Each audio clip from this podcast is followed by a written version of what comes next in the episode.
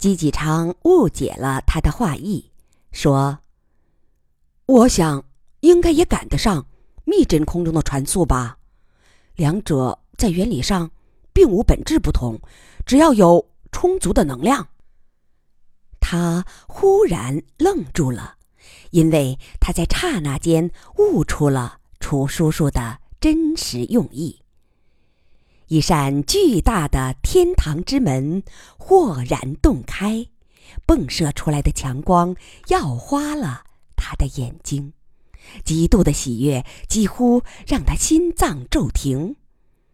他看着楚叔叔的眼睛，没错，楚叔叔的想法肯定就是这样。但喜悦来得太过突然，让他不敢放胆前行。他看看伙伴，他们个个都是聪明绝顶的家伙，此刻也看到了那扇天堂之门，不过同样被耀花了眼睛，一时之间不敢轻言。吉吉昌谨慎地考虑了一会儿，才慢慢地开口说：“按照三态真空理论，用激发真空炮的方式飞行，或者说……”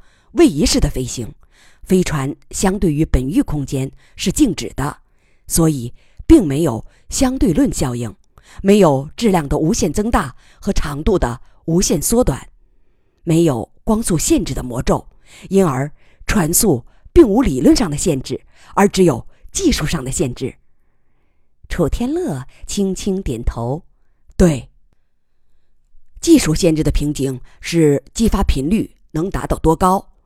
而它当时主要受限于以下两个因素：某次激发之后，因为像海洋肚脐眼狂泻而形成的疏真空，需要多长时间恢复到标准真空；还有，标准真空在周围压力下恢复为密真空，又需要多长时间？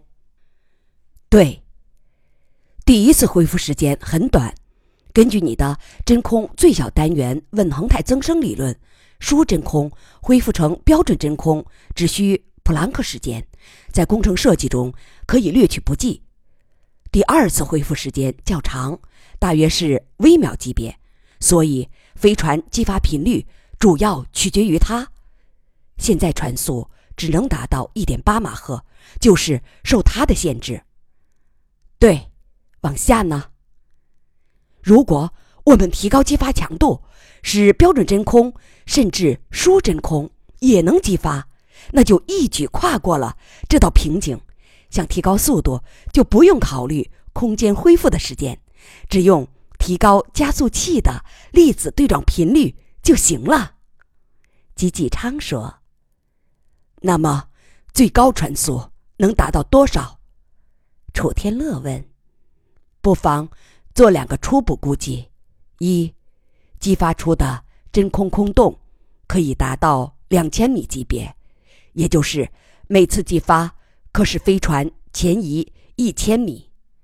二，假如粒子对撞频率可以提高为每秒三十万亿次，以上两个数值经过努力都能达到的。艾玛失声叫道：“不可能！那可是一倍光速。”吉启昌立即说：“别忙着断言不可能。近光速飞船曾经是不可能的，后来实现了；一点八倍超光速曾经是更不可能的，后来也实现了。所以，只要突破相对论限制，没有什么是不可能的。”众人交流着喜悦的目光，激情在胸腔中撞击。亿倍光速，即使再泼皮胆大的科幻作家也不敢做这样的设想。楚天乐平和地说：“我不能断言它肯定会实现，但理论上并无限制。常常，我、你乐水阿姨和你爸都知道，你们还对婴儿宇宙放不下，正在。”组织一个秘密行动，对不对？季继昌看看伙伴，稍稍有点难为情，随即爽快的点头承认。我建议你们彻底放下他吧。你父亲说的对，在人类处于绝境时，那是必要的冒险；在和平时间，那就是不必要的疯狂。何况，现在有更重要的事要干。他看看大家，希望你们接手这件事，正视或否定他吧。吉吉昌这次丝毫没有犹豫，没说的，我们干。楚叔叔，谢谢你给我们这份荣幸。楚天乐随意的摆摆手，笑着说：“如果认为可行，那就把这个消息通给你爸。”让上帝之鞭在呼啸作响吧！你们要抓紧时间，用出吃奶的气力，尽快把它搞出来。有了它，诺亚号就有救了。众人笑着说：“好啊，让那条鞭子再响起来吧。其实我们已经对它的鞭抽上瘾了，离不了了。”一个月不挨抽，皮就发痒。好了，今天的正事已毕，你们去山里玩吧。昌昌，你把这件事理一下，理出一个粗线条的框架。再过三天是中秋节，到那天欢迎你们还来山中玩，顺便把你们的框架给我讲一下。他似乎随意的说了一句。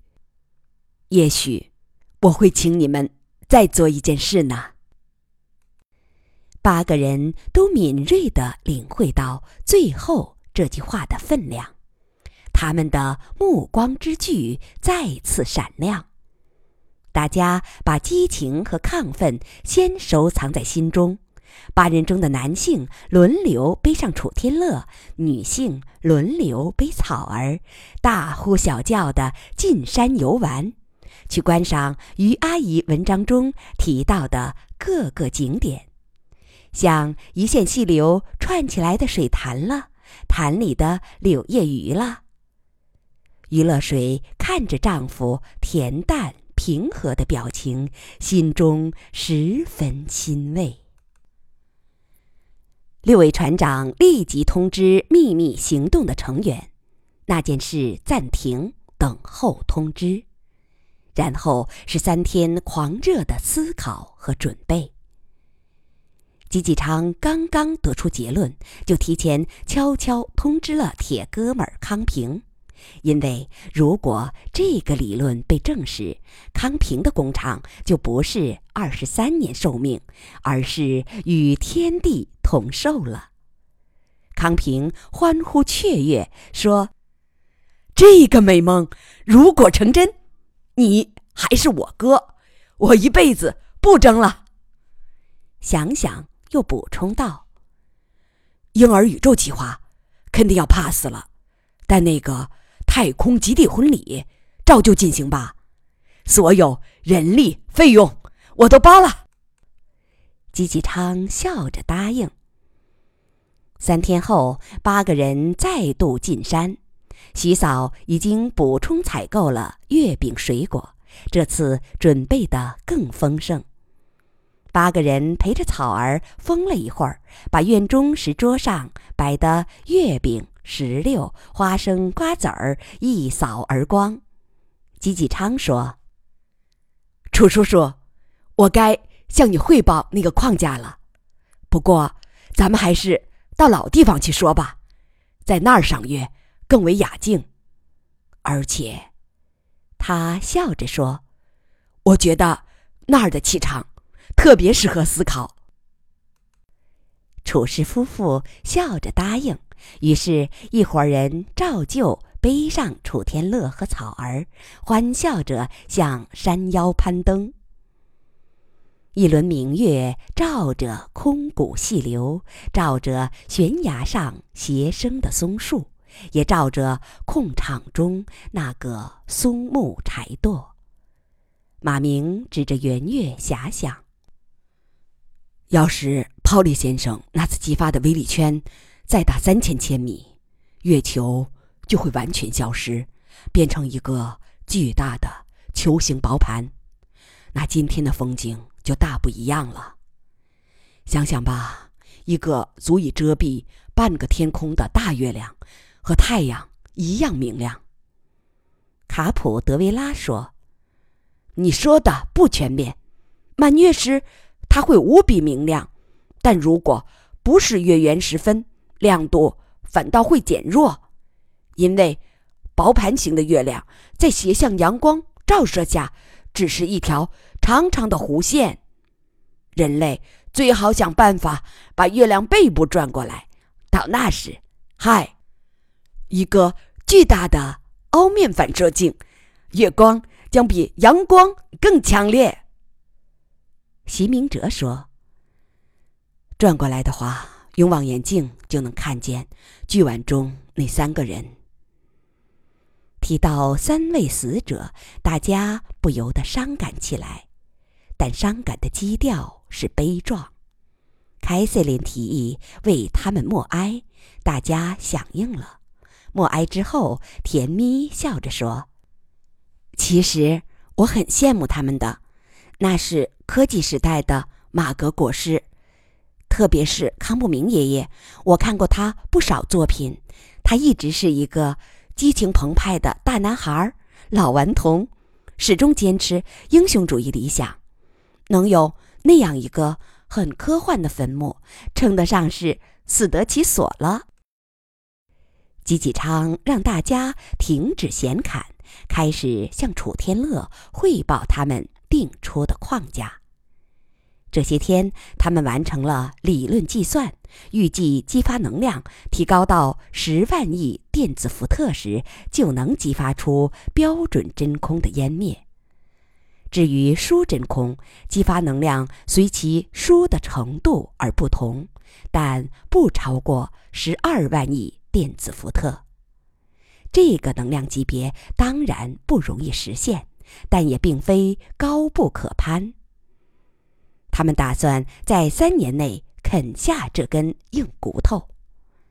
其他工作相对容易，因为已经有了雄厚的技术基础，有了四十艘虫洞飞船的建造经验。只要突破十万亿电子伏特的瓶颈。再用三年时间就能制造出实用型飞船。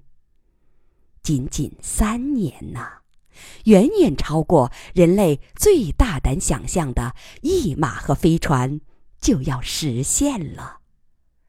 直到现在，他们也恍如梦中。可惜的是，虽然届时人类将拥有一马赫的交通工具。却没有同样速度的通信工具，通信将远远滞后于交通。人类社会又得回到电波通信之前的时代，得靠有马车传送远方亲人的信件。这个难题的解决，只有等下一个科技突破了，比如量子瞬时通信。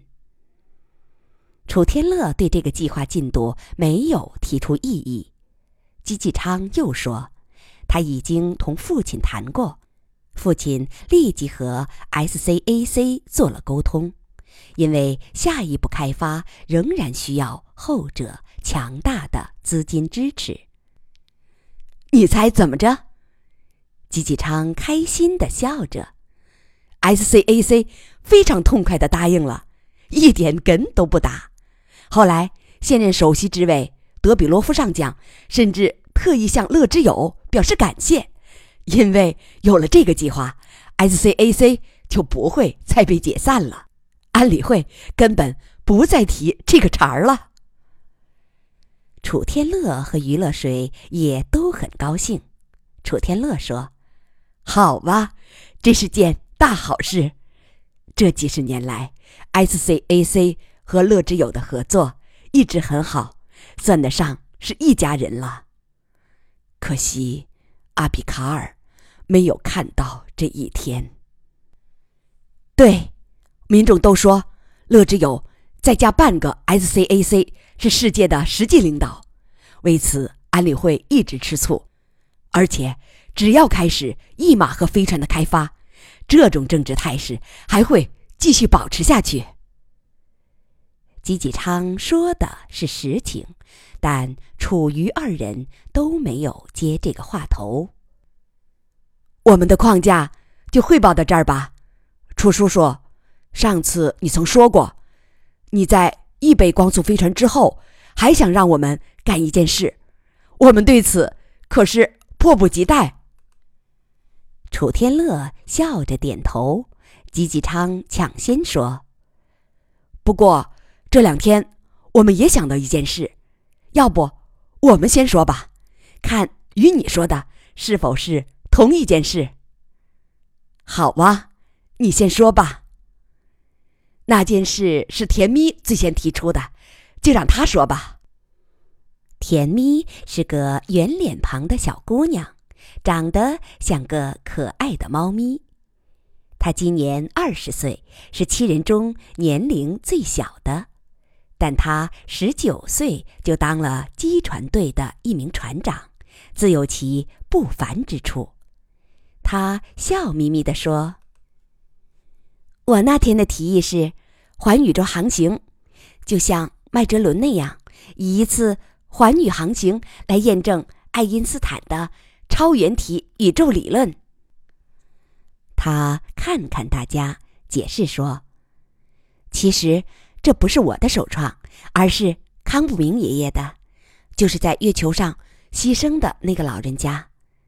他曾以环宇航行为主题写过一篇热情激昂的小说，小说中飞船的名字就叫夸父号，和我曾指挥的那艘船同名。他笑着更正：“啊，其实话得倒过来说，是因为。”我看过那篇小说，才建议把那艘船命名为“夸父号”的。不过，康爷爷笔下的环宇航行只有一对夫妻船员，写的太儿戏了，怎么可能呢？一次宏伟的史诗式的航行，只有两个船员。他笑着指指月亮，希望康老的在月之灵不要介意我的吹毛求疵。吉吉昌打断他：“别扯远了，回到正题。”好，回到正题。众所周知，目前人类已观测到一百三十七亿光年的宇宙深处。假如它已经是宇宙边缘，那么对于一个超圆体宇宙来说，环行一周就是两个一百三十七亿光年的相加。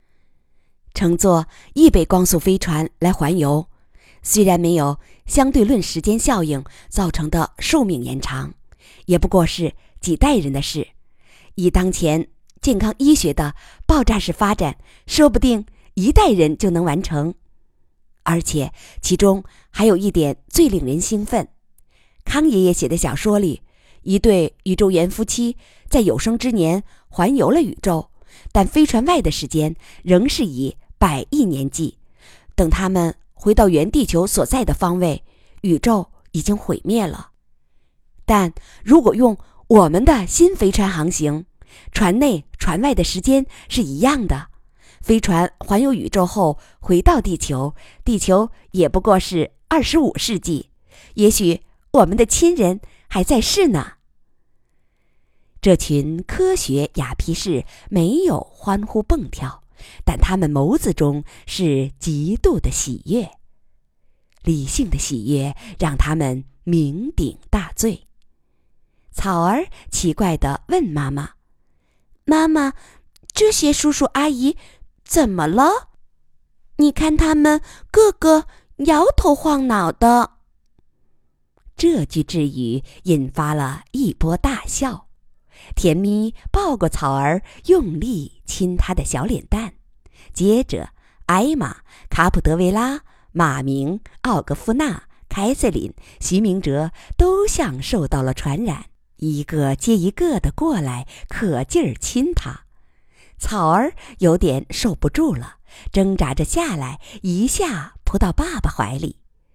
楚天乐笑着说：“草儿别怕，哥哥姐姐们不是要啃你的小脸蛋，他们是乐疯了。”草儿撇撇嘴：“难怪你们叫啥乐之友，原来都是些喜疯子。”这话又惹起一阵大笑，不过笑的都是中国人，外国人不懂这个名词。艾玛问：“什么叫喜疯子？”余乐水笑着说：“这是中国民间的俗语，指那些见人就笑的非狂暴型精神病人。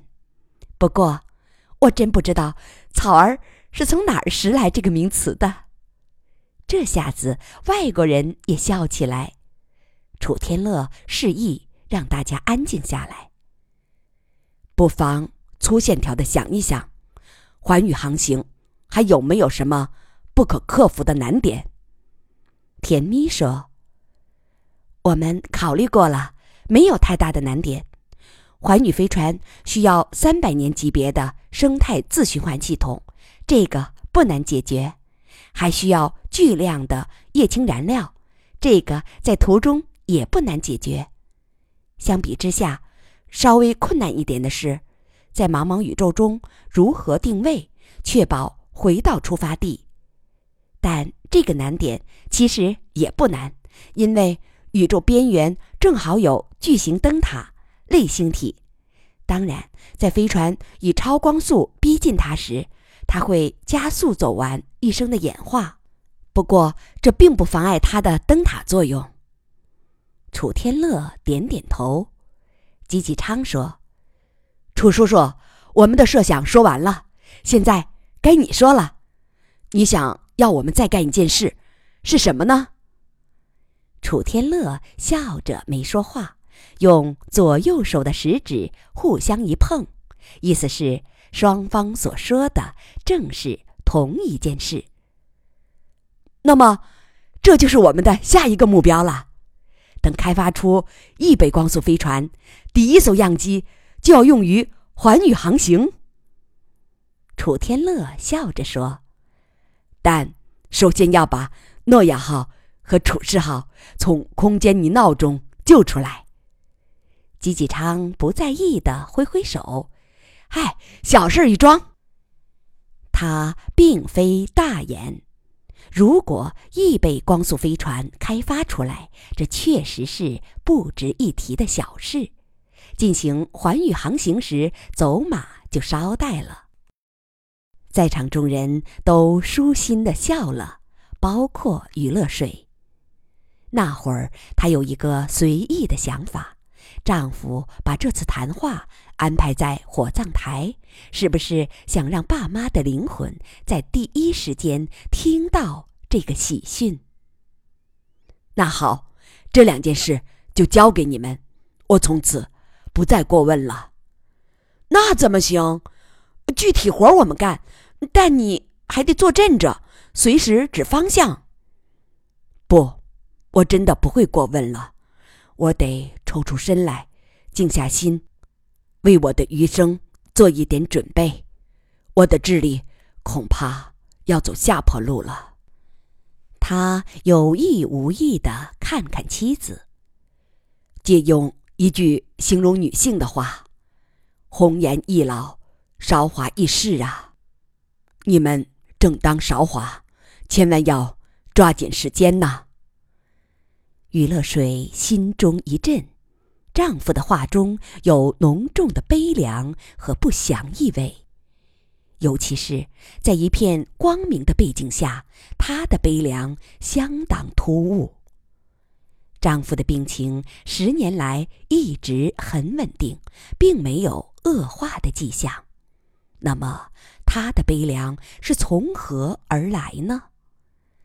吉启昌等年轻人也听出了古怪，他们同于阿姨交换一下目光，机敏地把话头扯开了。